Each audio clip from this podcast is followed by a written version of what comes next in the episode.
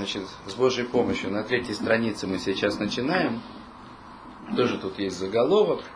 То есть мы как бы остановились на постановке задач в прошлый раз. Теперь потихонечку, очень-очень, очень-очень медленно начинаются ответы. Заголовок здесь такой. Где или идти фраца Ашем, Шаадам, Ешлим, Хисроната. Для того, чтобы принести человеку добро, Всевышний хотел, чтобы человек восполнил его недостатки. Омар Асехель говорит разум. Ахмаши царих ливарыр решана, гуиньян мациюта адам, ваавадат мутелитала, ладаат маутахлит, а нерце бекользот. Значит, для того, чтобы э, понять, да, ответить на заданные в начале вопросы, прежде всего нужно прояснить, прежде всего, ради чего существует человек, смысл существования человека. А вода мотели талав, служение или работа, которая на него возложена. Ладат, маутахлита, нерцельбекользот, это осознать, в чем желанная причина, то есть ради чего все это делается. В чем желанная цель этого всего. То есть нужно понять, ради чего живет человек. По-простому. Называется здесь тахлита нерцель, желанная цель. Омра Нешама говорит душа, зе вадай иньян шамивакеш ешу фарбе, то есть это очевидно э, тема, которая требует серьезного разбора. Ля вину аль-бурияв бекольхельках, дабы, что, дабы понять ее со полной ясностью во всех ее деталях. Омар а есот решен шалаф омет коле биньян, гу шираца арацон ильон, шие адам машли метацмо, веет коль аневра бешвело. Значит, так говорит разум. А Исота решен, то есть первый фундамент, начальный фундамент, на котором построено все здание. Этот фундамент заключается в том, что высшее желание захотело, тут такая как бы тавтология немножко по-русски, захотело высшее желание. Он не говорит, Бог захотел, не захотел, Всевышний захотел. Он не говорит, Всевышний захотел. Он говорит, захотело высшее желание. Сейчас я объясню почему. Так вот, высшее желание захотело, чтобы человек восполнял себя и все, что создано для него. И это само будет его э, заслугой, и это будет его наградой. Значит, об этом чуть позже. Сейчас о рационе, то есть о желании. Что это за странная фраза такая, захотела высшее желание. Э, мы говорили на предыдущих занятиях может быть, коротко, будем еще об этом подробнее говорить, что э, собственная сущность, э, собственная сущность Всевышнего, она непостижима для нас абсолютно. Абсолютно непостижима, абсолютно непостижима, это значит, что в принципе можно было бы сказать, что для нас ее как бы не существует. Я хочу это объяснить более подробно, объяснить это глубже. На Лашона Койдыше или на иврите есть понятие еш, то есть есть. Очевидно, оно во всех языках так или иначе проявляется, да, то есть вот это вот фундаментальное слово еш. И эйн. Нету. Говорим, чего-то нет. Так вот, в, серьезном, в глубоком философском смысле понятие еш, то ли есть, не относится к собственной сущности Всевышнего. Мы говорим ешь про то, э, что находится э, в какой-то степени достижимости нашими понятиями, нашими представлениями. От КДК. То есть вот настолько. До такой степени, что другими словами, если человек скажет, не дай Бог это все понимать как бы примитивно, что Бога нет, он не будет, э, это не будет полной ложью абсолютной, совершенно неправильно. То есть, когда мы говорим о собственной сущности Всевышнего, ее для нас все равно, что нет. Хотя э, в основах э, Рамхаль, допустим, в Дере Хашем или Рамбам, э, там, где он говорит об этом, он говорит такую вещь, что прежде всего Коль Ишми Израиль, каждый еврей, Хаяф Леамин Валада, ты должен верить и знать, что ешь Элока немца, что есть Бог сущий. Тут и есть, и сущий, то есть все это то, что имеет отношение не к собственной сущности Создателя, а то, что имеет отношение только к нам, к тому, что создано. Вот. Так вот, сама возможность, что мы говорим о Боге, да, то есть мы говорим о нем ешь, то есть то, что он есть, это только потому, что мы есть. То есть нету проявления, нет никакого проявления по-настоящему собственной сущности Бога, кроме того, что существует в этом мире все, что существует. То есть только из-за того, что мы понимаем, во-первых, то, что мы сами существуем, во-вторых, то, что вокруг нас это тоже существует. Из этого мы понимаем, что это есть проявление Создателя, по-другому этого быть не могло. Тогда с некоторой степенью условностью мы можем сказать, что э, не ради красного словца, не просто так, а, ну, скажем, отрицая, полемизируя с полными атеистами, которые, которые вообще думают, я не знаю, что они думают, да, уже, но полемизируя с полными атеистами, мы говорим, Бог есть.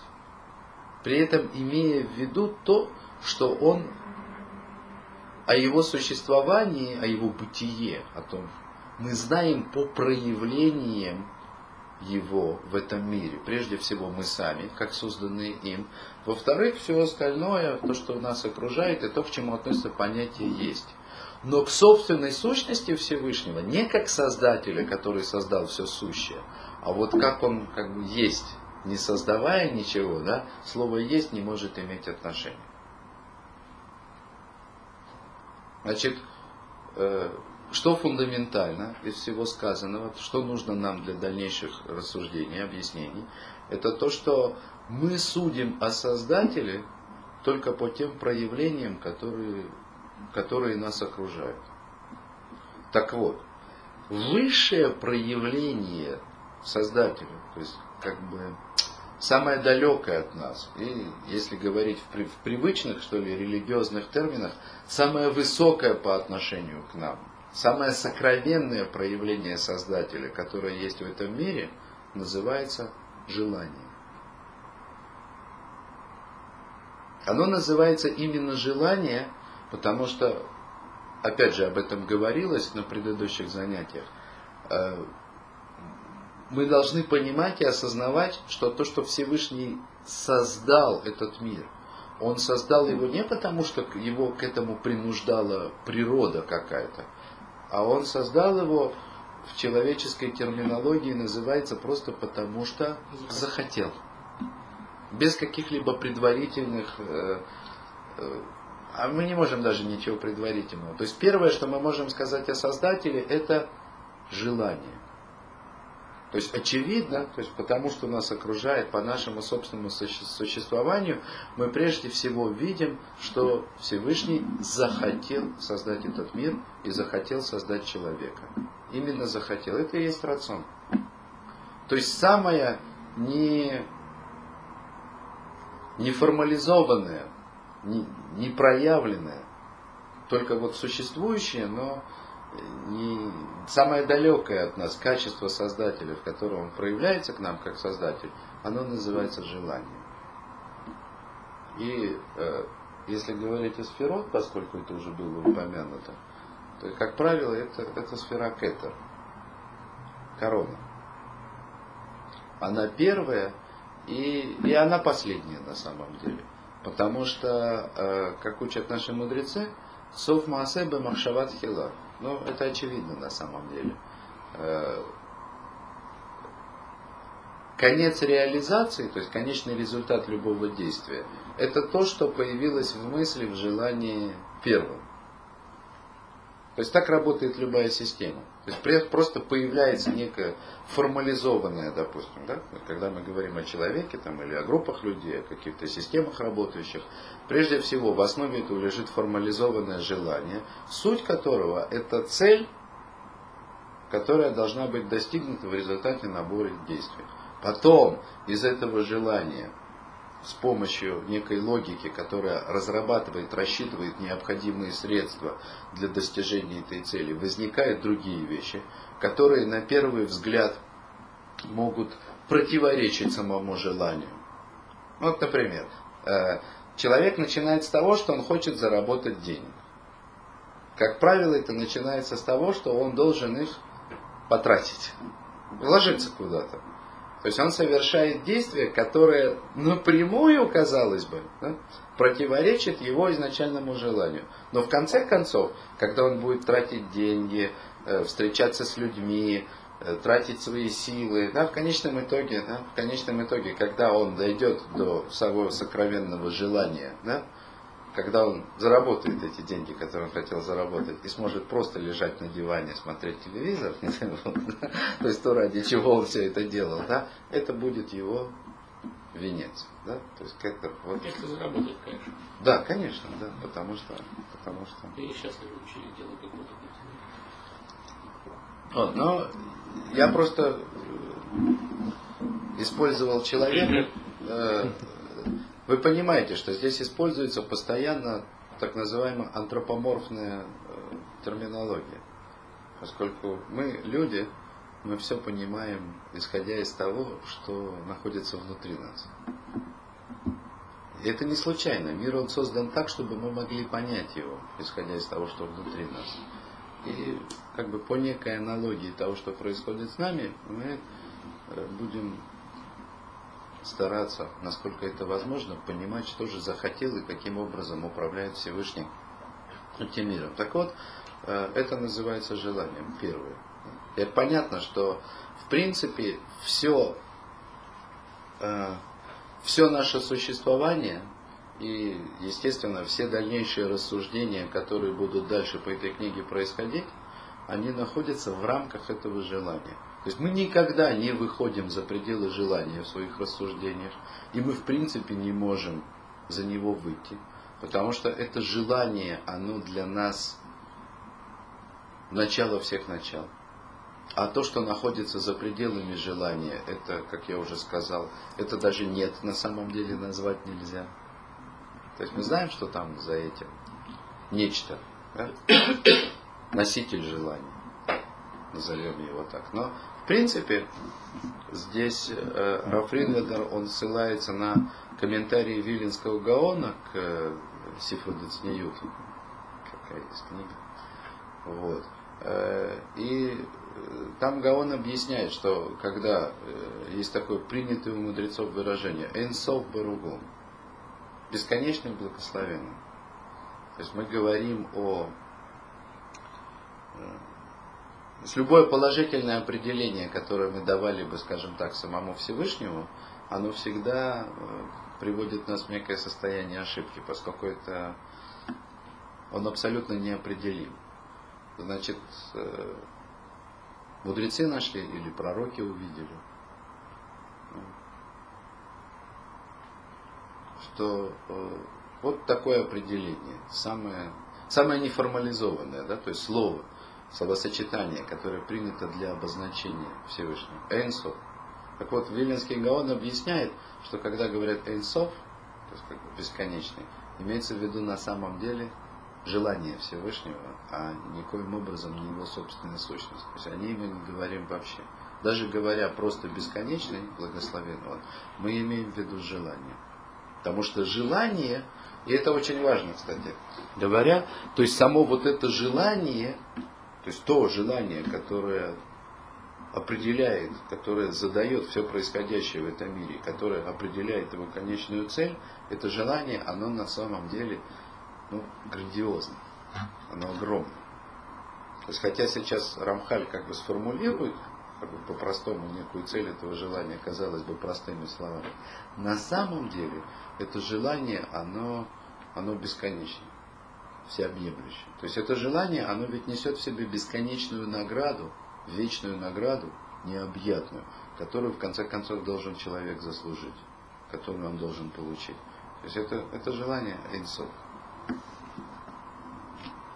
О, так вот, э, так вот, в рамках этого желания существует, ну назовем это сейчас как средство. То есть в рамках этого желания человек должен восполнить себя и все, что создано для него. То есть весь окружающий мир на самом деле. Восполнить себя и весь окружающий мир. достичь совершенства. И он человек, и весь мир. Кстати говоря, тут, в общем-то, уже все написано, да? потому что ну, если посмотреть на самом деле, что с нами происходит, и если задуматься о том, что такое совершенство, то э, нетрудно, скажем так, прийти к выводу, что по-настоящему достижение совершенства, истинного совершенства, абсолютного совершенства, это бесконечный процесс. То есть можно находиться в очень совершенном состоянии, но никогда нельзя находиться. Нет, нету точки абсолютного совершенства. Абсолютное совершенство это необъятная бесконечность. И на самом-то деле можно находиться всегда в движении к совершенству. Ну, то есть сама, эта постанов... сама постановка задачи, она, она несет в себе бесконечность. О. Теперь э, Э, и это само будет и заслугой человека, и его наградой. Ну, мне кажется, что после всего сказанного это должно быть понятно. Заслуга в том, что человек сам себя совершенствует, и то, что он становится совершенством, совершенным, это же и есть его награда. Совершенный человек, я осмелюсь утверждать, должен испытывать невероятное блаженство – от самого факта собственного существования. Если говорить на бытовом каком-то уровне, на наших представлениях, мы живем в мире, в котором, в котором нас что-то пугает. То есть масса вещей, которые отравляют нашу жизнь. Начиная там, от соседской собаки, не очень хорошей погоды и масса, масса вещей. Да? То есть все это либо мешает человеку жить, на физическом уровне, да? Либо на психологическом, тем, что пугает. Даже если это не мешает сейчас, это пугает его какими-то последствиями. А, совершенный человек в силу своего совершенства не может, э, не может понести ущерба ни физического, ни от чего, ни тем более, естественно, психологического. То есть, в общем, все наши несчастья, если вдуматься в них, да, все наши неприятности, которые в мире с нами происходят, то ли физические, то ли психологические, они обусловлены одной вещью, исключительно, нашим несовершенством. Ну, нашими неправильными действиями. Не, не обязательно, даже просто несовершенством. Не обязательно это зависит от действия человека. Человек может быть абсолютно не, не... Я сейчас очень примитивный пример приведу. Человек может быть абсолютно не виноват в том, что ему падает на голову кирпич. Ну, почему он мог выбрать другую дорогу? Ну, может быть так, что он и не если мог. Бы, да. Если бы он был совершенным, да, он пошел по пути были. Тут ошибка, я хочу это пояснить. Вы же можете себе представить ситуацию, когда по каким-то причинам человек не мог выбрать другую дорогу. Его связали и повели той дорогой. Приставили к голове пистолет и... Можно. Но сам факт, что кирпич, который упадет человеку на голову, пугает его и приносит вред. Почему? Потому что человек несовершенен. Упал кирпич на голову, не дай бог, голова разбилась. Это же несовершенство. Ну, то есть если раздражает э, Стакан. собак, ты тоже несовершенен, потому что ты раздражаешь. Естественно. Но это как бы в простом, это, это, это в очень простом. Стакан, который падает со стола на пол и разбивается. Почему он разбивается? Только в силу своего несовершенства. Потому что несовершенный человек столкнул. Не только из-за этого. Сам, сам по себе стакан же не, не падает кто-то должен какие-то действия совершить для того, чтобы... Я просто хочу... Я хочу... Нет, нет, я просто хочу обратить ваше внимание на некую, некую более глубокую точку. Что если мы имеем дело с неким совершенным созданием, пусть то будет стакан, обязательным свойством, условием этого совершенства должно быть то, что этот стакан не может разбиться ни от падения, ни от чего другого. Просто не должен. что он не может упасть. Если Что? он совершенный, что он не может И упасть он не может. Вот это вот как бы, да, что... Почему мне кажется, человек совершенно просто он не, не то, что он не боится, что у него упадет на голову кирпич, а он что не может попасть в такую Это ситуацию, не может- что у него в принципе, упадет, да, это- случится с ним. это не Не может- то, что очень крепкая голова, сколько не, не кидай кирпичи на него, не- Естественно, естественно. То есть совершенство предполагает невозможность нанесения никакого ущерба. Вообще никакого. Совершенно верно. То есть вот это точка. Совершенство предполагает невозможность нанесения никакого ущерба. Абсолютно. Поэтому априори, по определению, совершенный человек должен быть, ну если не счастлив, то как минимум избавлен от всего того, что отравляет нашу с вами жизнь. Уж этого точно у него не должно быть. Схутов и схаром. На самом деле, поэтому мудрецы сказали, схар мицва мицва. Награда за исполнение заповедь это заповедь. Вот. Теперь можно понять, что имели в виду мудрецы, когда сказали эту фразу. То, есть, то что Рамхаль говорит здесь. Когда человек совершенствует себя, это, тут нет причины и следствия, что есть у него заслуга, и за это он получает награду. Как будто бы две вещи. Не так. Само совершенство это и есть награда. А поскольку заповеди это то средство, которое дал Всевышний человеку, чтобы достичь совершенства, значит, на самом-то деле самая глубокая, самая главная награда за то, что человек исполняет заповедь, это и есть вот то, что он исполнил заповедь. И больше ничего другого.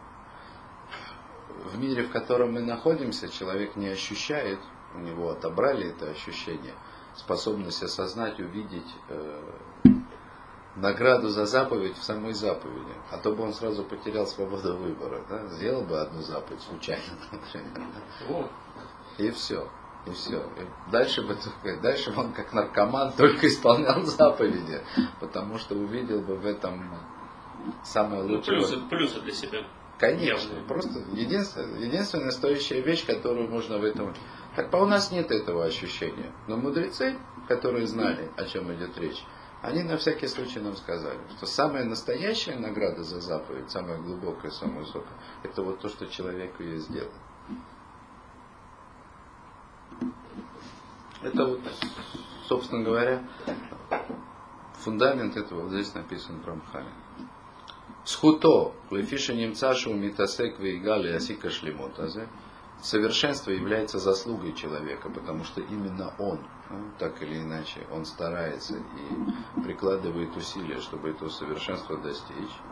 Схаро, это является его наградой. Шара и совсов, вие бушлам. В конце концов, он будет совершенен. Вие митанек бутеволю, нецах нецаким. Достигнув совершенства, человек будет наслаждаться добром, которое есть в совершенстве, то есть он будет наслаждаться этим самим совершенством на веки вечные. Он же не может стать совершенным. Абсолютно совершенно. А, это относительно Ну и совершенно. потом, да. Это тут придется разделить, да? То есть есть, скажем так, есть глубокие, грубые несовершенства, такие, которые мы можем назвать недостатком, или это совсем плохо, то это уже злом. Ну, даже просто человек, который просто избавился от их недостатков, уже получает от удовольствие. Да, ну, как бы, если мы ниже опустимся. Это на самом деле, совершенно верно, но это на самом деле так. Вот то, что человек, избавляясь от каких-то недостатков, э, чувствует какое-то ни с чем не сравнимое моральное удовлетворение, Это же есть начало пути, как бы, ну, условно, там, или середина. Там. на самом деле это только тень от того удовлетворения, которое, которое он получит, когда на самом деле избавится от недостатков. То есть это э, можно увидеть в этом. Это Всевышний сделал такую милость у нас, когда он, когда он изъял из этого мира вкус, да, способ, возможность ощутить э, исполнение заповеди, он ее не совсем убрал, он немножко оставил, чуть-чуть. Да? Вот как есть Мишна, который говорит, Элу дворим шадам охель пиротеем баулам азе, вакерен кеймиста улам аба». То есть Перечисляет какие-то вещи, про которые сказано, что вот вещи, как бы, плоды которых человек ест в этом мире, А ну, главная награда все равно остается в мир будущий. То, Так- что мы утром говорил. Э, ну да. Ну, конечно. Так вот, э, в принципе, вот это вот удовлетворение человека от того, что он исправляет в себе какой-то недостаток, достигает чего-то внутри себя, да, то есть это вот из таких вещей, которые, плод который, да, то есть человек может там, Какой все-таки такой, ну, главный, да, вопиющий самый недостаток? Вот что такое? С чем нужно бороться в первую очередь? Вы серьезно хотите? Самый главный. Но я, я Вы э, задали Скажем, два вопроса. вну- вну- да, вот внутренний. Вы задали два вопроса, э, которые могут Я- оказаться, на них могут разные ответы. То есть я что услышал? Прежде всего, какой первый недостаток, с которым нужно бороться? А потом вы еще сказали, какой самый вопиющий недостаток в человеке. Э, Я бы на них ответил по-разному, наверное. Как хотите, с вопиющего начать? Ну, все с простого. От, от простого к сложному. Я не знаю, что простое. Я по поводу простого расскажу, я вам такой анекдот равинский, религиозный. Приходит человек задать раввину вопрос. Спрашивает что-то, ну, допустим, по кашруту. И он не хочет, чтобы раввин ответил ему с точки зрения всех строгостей закона, да, и он говорит, Раби, я человек простой. Типа, ну, без претензий там на какую-то праведность. А Равин ему отвечает, нет, это я человек простой, а ты человек сложный. Так где простота? Кстати говоря, когда мы говорим о Всевышнем, по отношению к нему и употребляется слово «он простой». Мы все сложные, запутанные, перекореженные. понимаешь? Всевышний он простой. То есть самые простые вещи, они самые глубокие. Окей. Ладно, теперь неважно, как вы попросили. Значит, я свое мнение говорю, так мне кажется. Так я вижу на сегодняшний день вещи. Самый вопиющий недостаток человека это в том, что у него есть свобода выбора. Это то, что делает его хуже всех созданий в этом мире. Он может, с одной стороны, осознать, что значит свобода выбора. Он, с одной стороны, может осознать, что вот есть Создатель, о котором мы говорим, со всеми вытекающими последствиями. И что этот Создатель говорит, пусть даже человек думает не сто процентов, а весьма вероятно, он мне говорит, делай так и так, а я сижу и думаю, стоит мне это сделать, или может быть еще повременить. Стоит мне выполнять его волю, или у меня есть какие-то другие идеи. То есть вот эта вот свобода выбора человека, когда он позволяет себе рассуждать, делать ему желание Всевышнего или нет, это ставит его э, на самую низкую ступень среди созданий. Ну, как мне кажется, это специально же была дана свобода выбора. Чтобы человек от нее избавился. Ну, чтобы он всегда выбирал правильно, да, совершенствовался, выбирал правильно, правильно. Но тут есть несколько более глубокая вещь. То есть, когда пытался, человек, пытался выбрать. человек, когда пытается выбрать правильное, он на самом деле должен осознавать, что его попытка выбрать правильное, это не э, добрая воля его по отношению к Всевышнему, а по-настоящему правильный выбор, это когда человек осознает, что у него на самом деле никакого выбора нет. То есть в тот момент, когда человек осознал, что вот это вот заповедь, это на самом деле то, что хочет Всевышний, а вот это вот не заповедь, не дай Бог, это то, что Всевышний не хочет, свобода выбора не должна.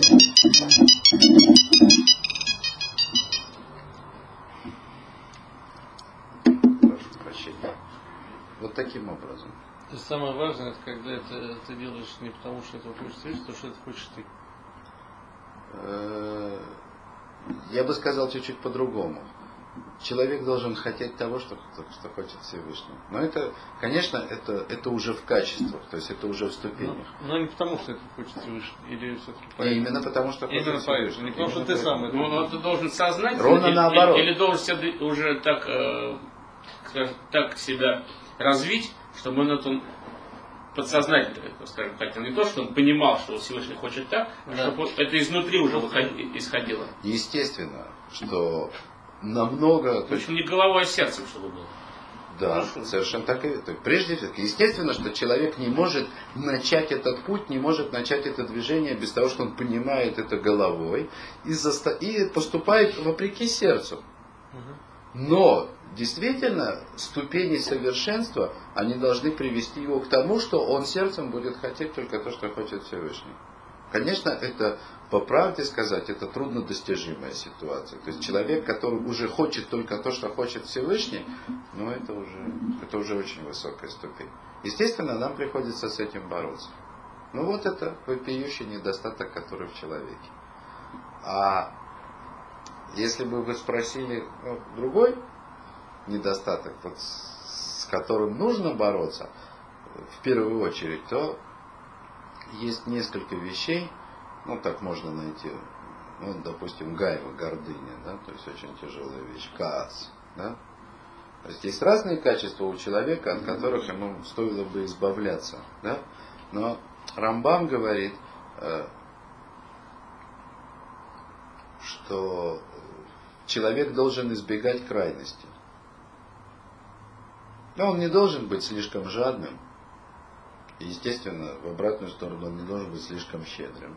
То есть он не должен разбазаривать свое имущество. Он не должен э, быть обжорой. Но и он не должен морить себя голодом. То есть вообще не А этим тоже будет. соверш полным таким. То есть это человек должен всегда выбирать золотую Чувство, середину. чувство мира самое главное. Так говорит Рамбам. И Рамха с ним не спорит. Кроме двух качеств. Гаава, гордыня и кац. Говорит Рамбам, два этих качества, они не могут, у них нет хороших сторон. У них не должно быть никакой меры. От них нужно избавляться без меры. От гордыни и от гнева. Есть, правда, Виленский Гаон в Перуше на Мишле, который говорит, он нашел применение для гнева. Он сказал, что гнев, вот, ну, как бы природное свойство гнева, человек должен использовать для того, чтобы разозлиться на свое собственное дурное начало. Так говорит Виленский Гаон. Праведный гнев. Но к В себе, русском языке есть, да, такое вот просто гордости есть, да, гордость и гордыня, да, вот разные вроде бы понятия, поэтому как бы я просто на не знаю, поэтому мне трудно судить, э, как в иврите это. Потому что вот я как раз хотел говорить, гордость, а вот за детей гордиться, ну, именно до- достижения какие ну, вот как это вот, потому что здесь тоже тяжело очень. но Не- э, И ну, в то же время совсем гордость нельзя, и все, это. в иврите все это резче немножко, да? Потому что в русском языке слова гордость и гордыня, гордыня значит Совершенно разные. Вот совершенно разные. это- Они од- однокоренные, да? А в Лашона Койдыше вот это слово гава, что гордыня, которую мы переводим, именно гордыня, а не гордость, потому что с отрицательным оттенком. Так, так говорят мудрецы, что э, гава пристала только Всевышнему. Вот он единственный, кто может гордиться. Всем остальным положен только стыд. То есть вот э, в Лашон Койдыше, да, то есть вот это вот слово, которое мы переводим как гордыня, оно для человека является, э, ну, я вот сейчас не упомню положительного. Э, гордыня, она, то есть человек всегда должен помнить о том, что он это э, человек. И ему понятно, что у человека должно быть некое чувство собственного достоинства. Но это нужно понять. Ведь люди бывают разные. Бывают люди совсем простые. Бывают люди э, более сложные. Более сложные в том смысле, что э, на них возложены какие-то задачи. В конце концов, у, практически у каждого человека есть семья, кто-то о ком-то он должен заботиться. То есть на человеке что-то лежит. Он не может исполнять то, что лежит на нем, если не ощущает важности того, что он делает. Если он не ощущает в какие-то моменты, что он единственный, кто вот сейчас может исполнить эту вещь. Как бы он это делал в противном случае. То есть вот этот момент, э, может быть, его по-русски можно назвать чувством собственного достоинства, да? Ответственность. Это ответственность, конечно. То есть человек должен осознать, обязан осознавать, что Всевышний таки возложил в этом мире какую-то роль. Это очень близко к гордости. Это очень близко к чувству собственного достоинства. Без этого нельзя. Но это ни в коем случае не должно приобретать оттенок гордыни.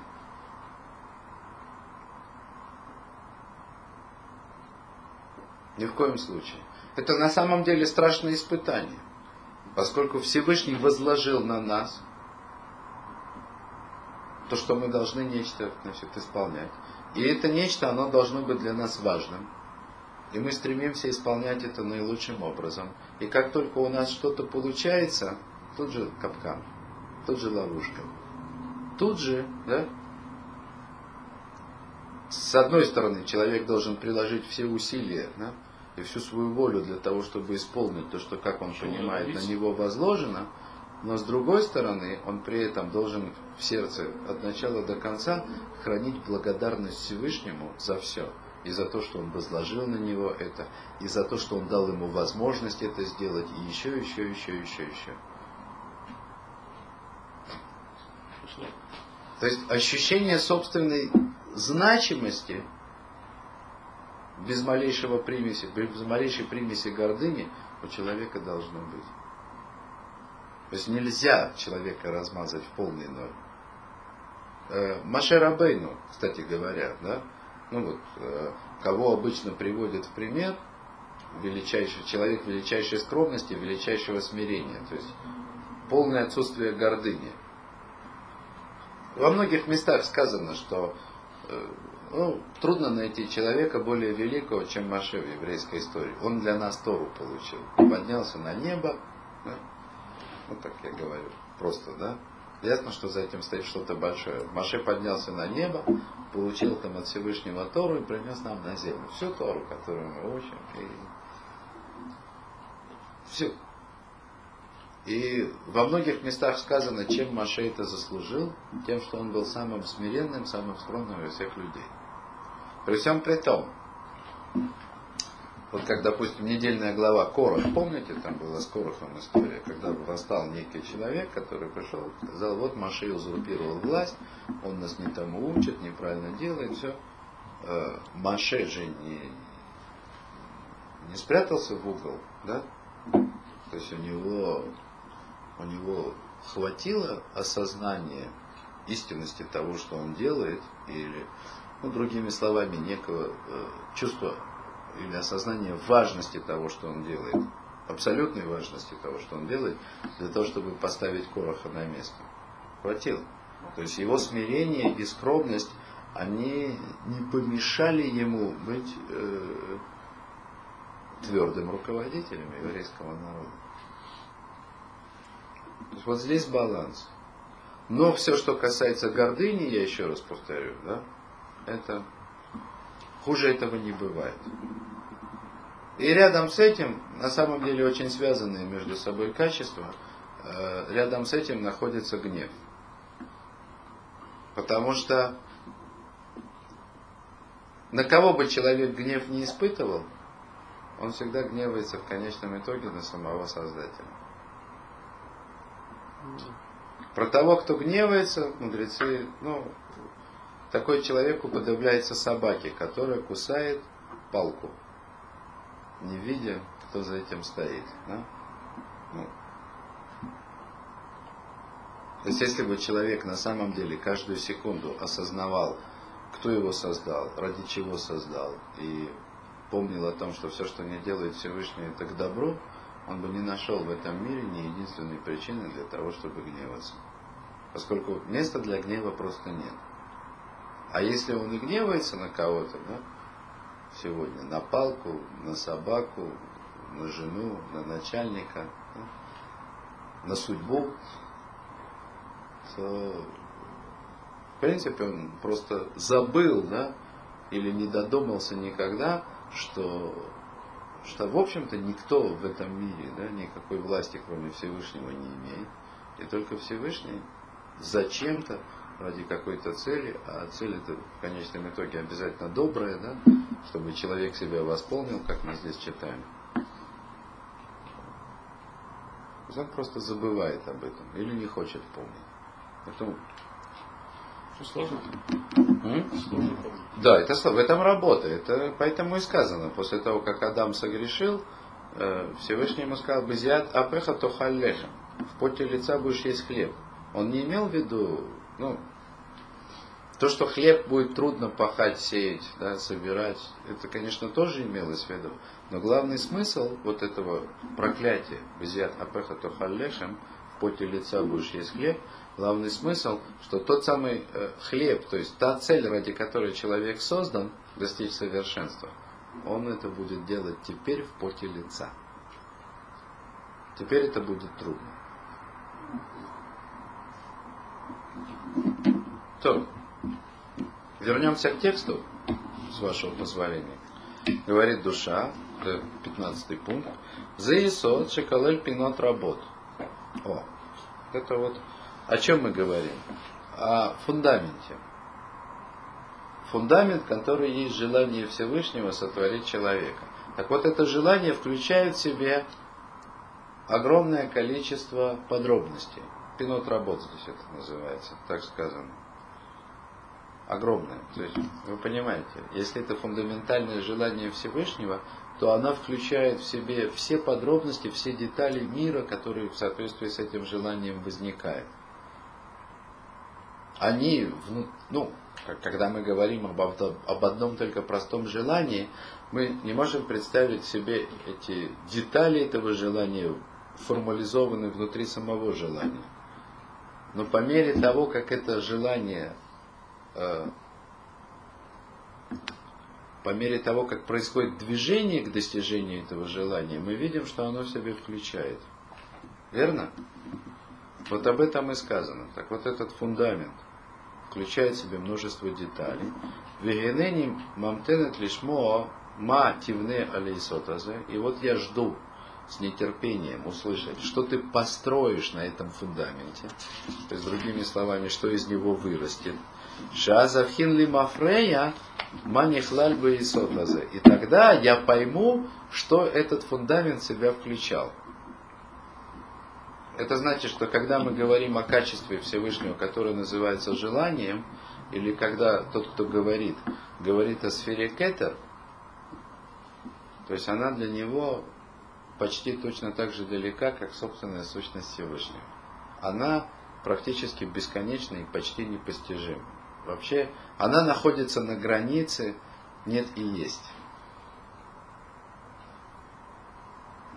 А что в этом желании находится, что оно включает в себя, мы узнаем, исходя из того, что к чему это желание приводит. То есть детали всего вот этого движения, да, которое в мире происходит, они в этом желании и находятся.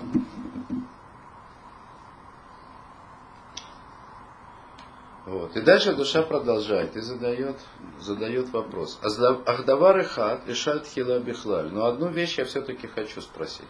То есть, что в этом желании включено и все детали, это понятно. Мы задавать вопрос не будем, просто подождем. Так говорит душа, да? Что из этого вырастет. Но одну вещь мне все-таки не терпится спросить. Одну вещь не терпится. А ешта ам лама рацой рацион лион бедаваразе. Ведь есть ли какая-то причина, почему высшее желание захотело именно этого? Именно этого в смысле того, чтобы человек себя восполнил. Если была ли у высшего желания какая-то причина желать именно этого. Обращаю ваше внимание, мы опять говорим в рамках желания. Душа не спросила, почему возникло это желание. Это очевидно. Желание возникло не почему. На то оно и желание. Она задает вопрос, почему, если уже Всевышний захотел создать человека, то он захотел его для того, создать для того, чтобы тот себя восполнил. Такой вопрос. Ясно? Омар Асихель говорит разум, а там пошел. Причина простая.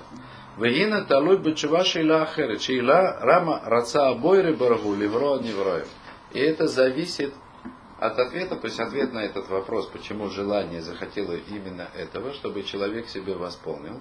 Так вот, ответ на этот вопрос зависит от ответа на другой вопрос. Почему вообще Создатель захотел создать созданных?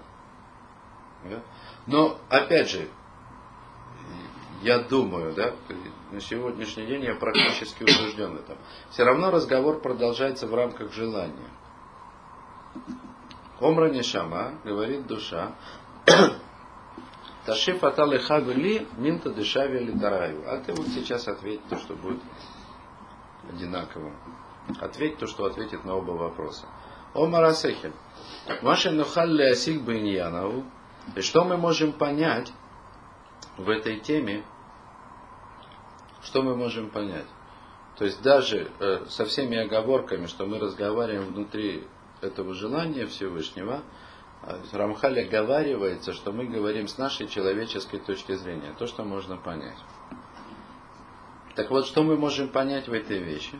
То, что Кель из Барах, то, что Господь благословенный, Гутахлит Атов Вады, то есть он, очевидно, абсолютное совершенство. Вамнам Михо Катов Аулиетив.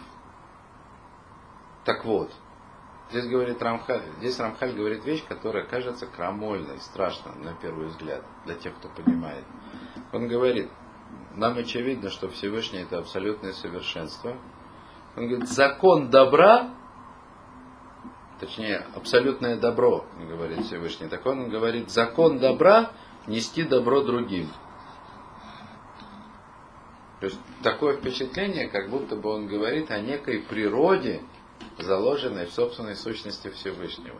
Типа, не дай Бог, да? Он, говорит, он добрый, значит ему некуда деваться для того, чтобы нести добро другим. Вот такая у него природа.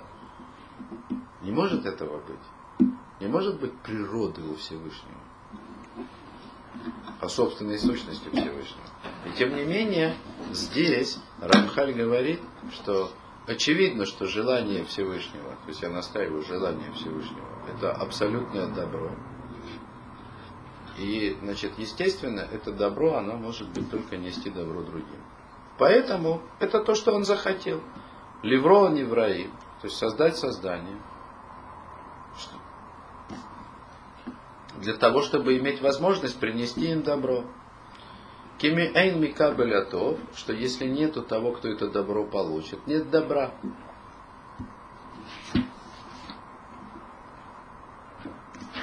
Пока на этом остановимся. Вот, то есть э, очевидно, что, что это место, оно требует, оно требует пояснений. Оно требует пояснений, потому что здесь, как я уже сказал, Рамхаль как будто бы говорит о том, что есть природа собственной сущности Всевышнего. И, ну вот, я бы хотел начать с того, чтобы вернуться к тому, что все-таки все, что мы говорим, и очевидно, что Рамхаль придерживается да, этого принципа, он не может за него выходить. То есть мы говорим о, о желании Всевышнего. Я бы даже так сказал, что все, что мы говорим, мы говорим постфактум, исходя из того, что мы уже созданы. Но ведь это непреложный факт. Мы рассуждаем здесь, сидим, значит мы уже есть. Сами наши рассуждения возникают после того, как мы есть. И есть э, наше существование. То есть после того, как мы знаем, что Всевышний нас создал. Значит, сейчас слушайте. Поразительная вещь. Хочу это преподнести вот в виде такой истории. Авраам Авину. Наш праотец Авраам. Э, про него, в принципе, то есть если мы проанализируем все, что говорится про Авраама в Торе, мудрецах, то, что они комментируют. То есть можно вычленить две вещи, которые постоянно так или иначе говорят по отношению к Аврааму. Первое, то, что он открыл единого Бога, то, что за всем тем, что в мире происходит, стоит единый Создатель. Второе, то, что главным качеством самого Авраама было добро. Естественно, что качеством Авраама было добро, то, что он посчитал, что то, что хочет от него Всевышний, чтобы он всеми силами нес добро людям в этом мире, оно, это качество Авраам не нес в себе как природное, а он выбрал его, потому что он понял, что то, что хочет Всевышний в этом мире, это добро. Так вот, Я когда-то позволил своим детям в Суккот задать такой вопрос. А связаны вообще вот эти вещи, то, что Всевышний, то, что Авраам открыл единого Бога, и то, что он понял, что э, э, единственное, э, ну, главное качество, то есть гла, главное того, что хочет Всевышний в этом мире, это чтобы нести добро, и это главное качество. Вот. И тогда мой старший, он меня порадовал. Я не знал вообще, что он да, твонот учит, и он мне привел вот это место. Он говорит, да, твонот, вот тут вот написано, да, что быть по-другому не может. Почему? А, есть у Мехтав Мильягу такая книга, там Равдеслер, э, есть у него специальная Кунтра Сахесет, ну, как бы это некий такой труд, посвященный доброте. Насколько человек должен, обязан быть добрым в этом мире. И он там подводит некий, ну, я бы сказал, психологический, что ли, фундамент. Можно так сказать, психологический, потому что э, одно из проявлений мудрости мудрецов это понимание природы человека. То есть самая настоящая глубинная природная человеческая психология. Так вот там Равдеслер, он говорит о том, что все стремления человеческие, они определяются двумя некими желаниями, тенденциями. Он их называет силами. Так это принято на вашем Акойдыше. Назовем это желаниями. То есть все человеческие поступки определяются двумя типами желаний. Желание дать и желание взять. То есть человек совершает какой-то поступок, либо потому, что ему чего-то не хватает, и тогда он идет за тем, чтобы восполнить свой недостаток, либо его что-то переполняет, и он хочет это сделать. Если нет ни того, ни другого, то не происходит ничего. Значит, мы существуем. Факт на лицо. Всевышний что-то сделал – и что за этим стоит? Желание дать или взять? Дать, конечно. Только дать. Желание взять может быть только у того, у кого чего-то не хватает. Когда мы понимаем, что Всевышний это абсолютное совершенство, и мы видим, что мы существуем, мы понимаем, что единственным его желанием было это принести добро. Ничего другого просто быть не может. Просто ничего другого быть не может. То есть так, таким образом, да, вот так вот логически, я считаю, что мы имеем право поставить знак равенства между желанием Всевышнего, в, котором, в рамках которого мы существуем, и добром. Абсолютным добром. То есть желание Всевышнего это только добро. Должен был Всевышний хотеть добра или не должен был до того, как Он захотел нас создать, это другой вопрос. Но после того, как Он нас создал, если мы осознаем Его совершенство, мы должны осознать, что Он мог нас создать только ради абсолютного добра, больше ни для чего. И я думаю, это то, что здесь хочет сказать Рамхан. Ну, хотел как лучше, а получилось как всегда. Ну, во-первых, всегда будет лучше. И на самом деле э, такие речи, ну, скажем так, для сознательного человека, осознаешь, это на грани запрещенного. Да? Это выглядит как оскорбление самого Создателя. Нам кажется, что этот мир плохой, так здесь работает правило, дуракам середину работы не показывать. Интересно, кто увидит ее конец?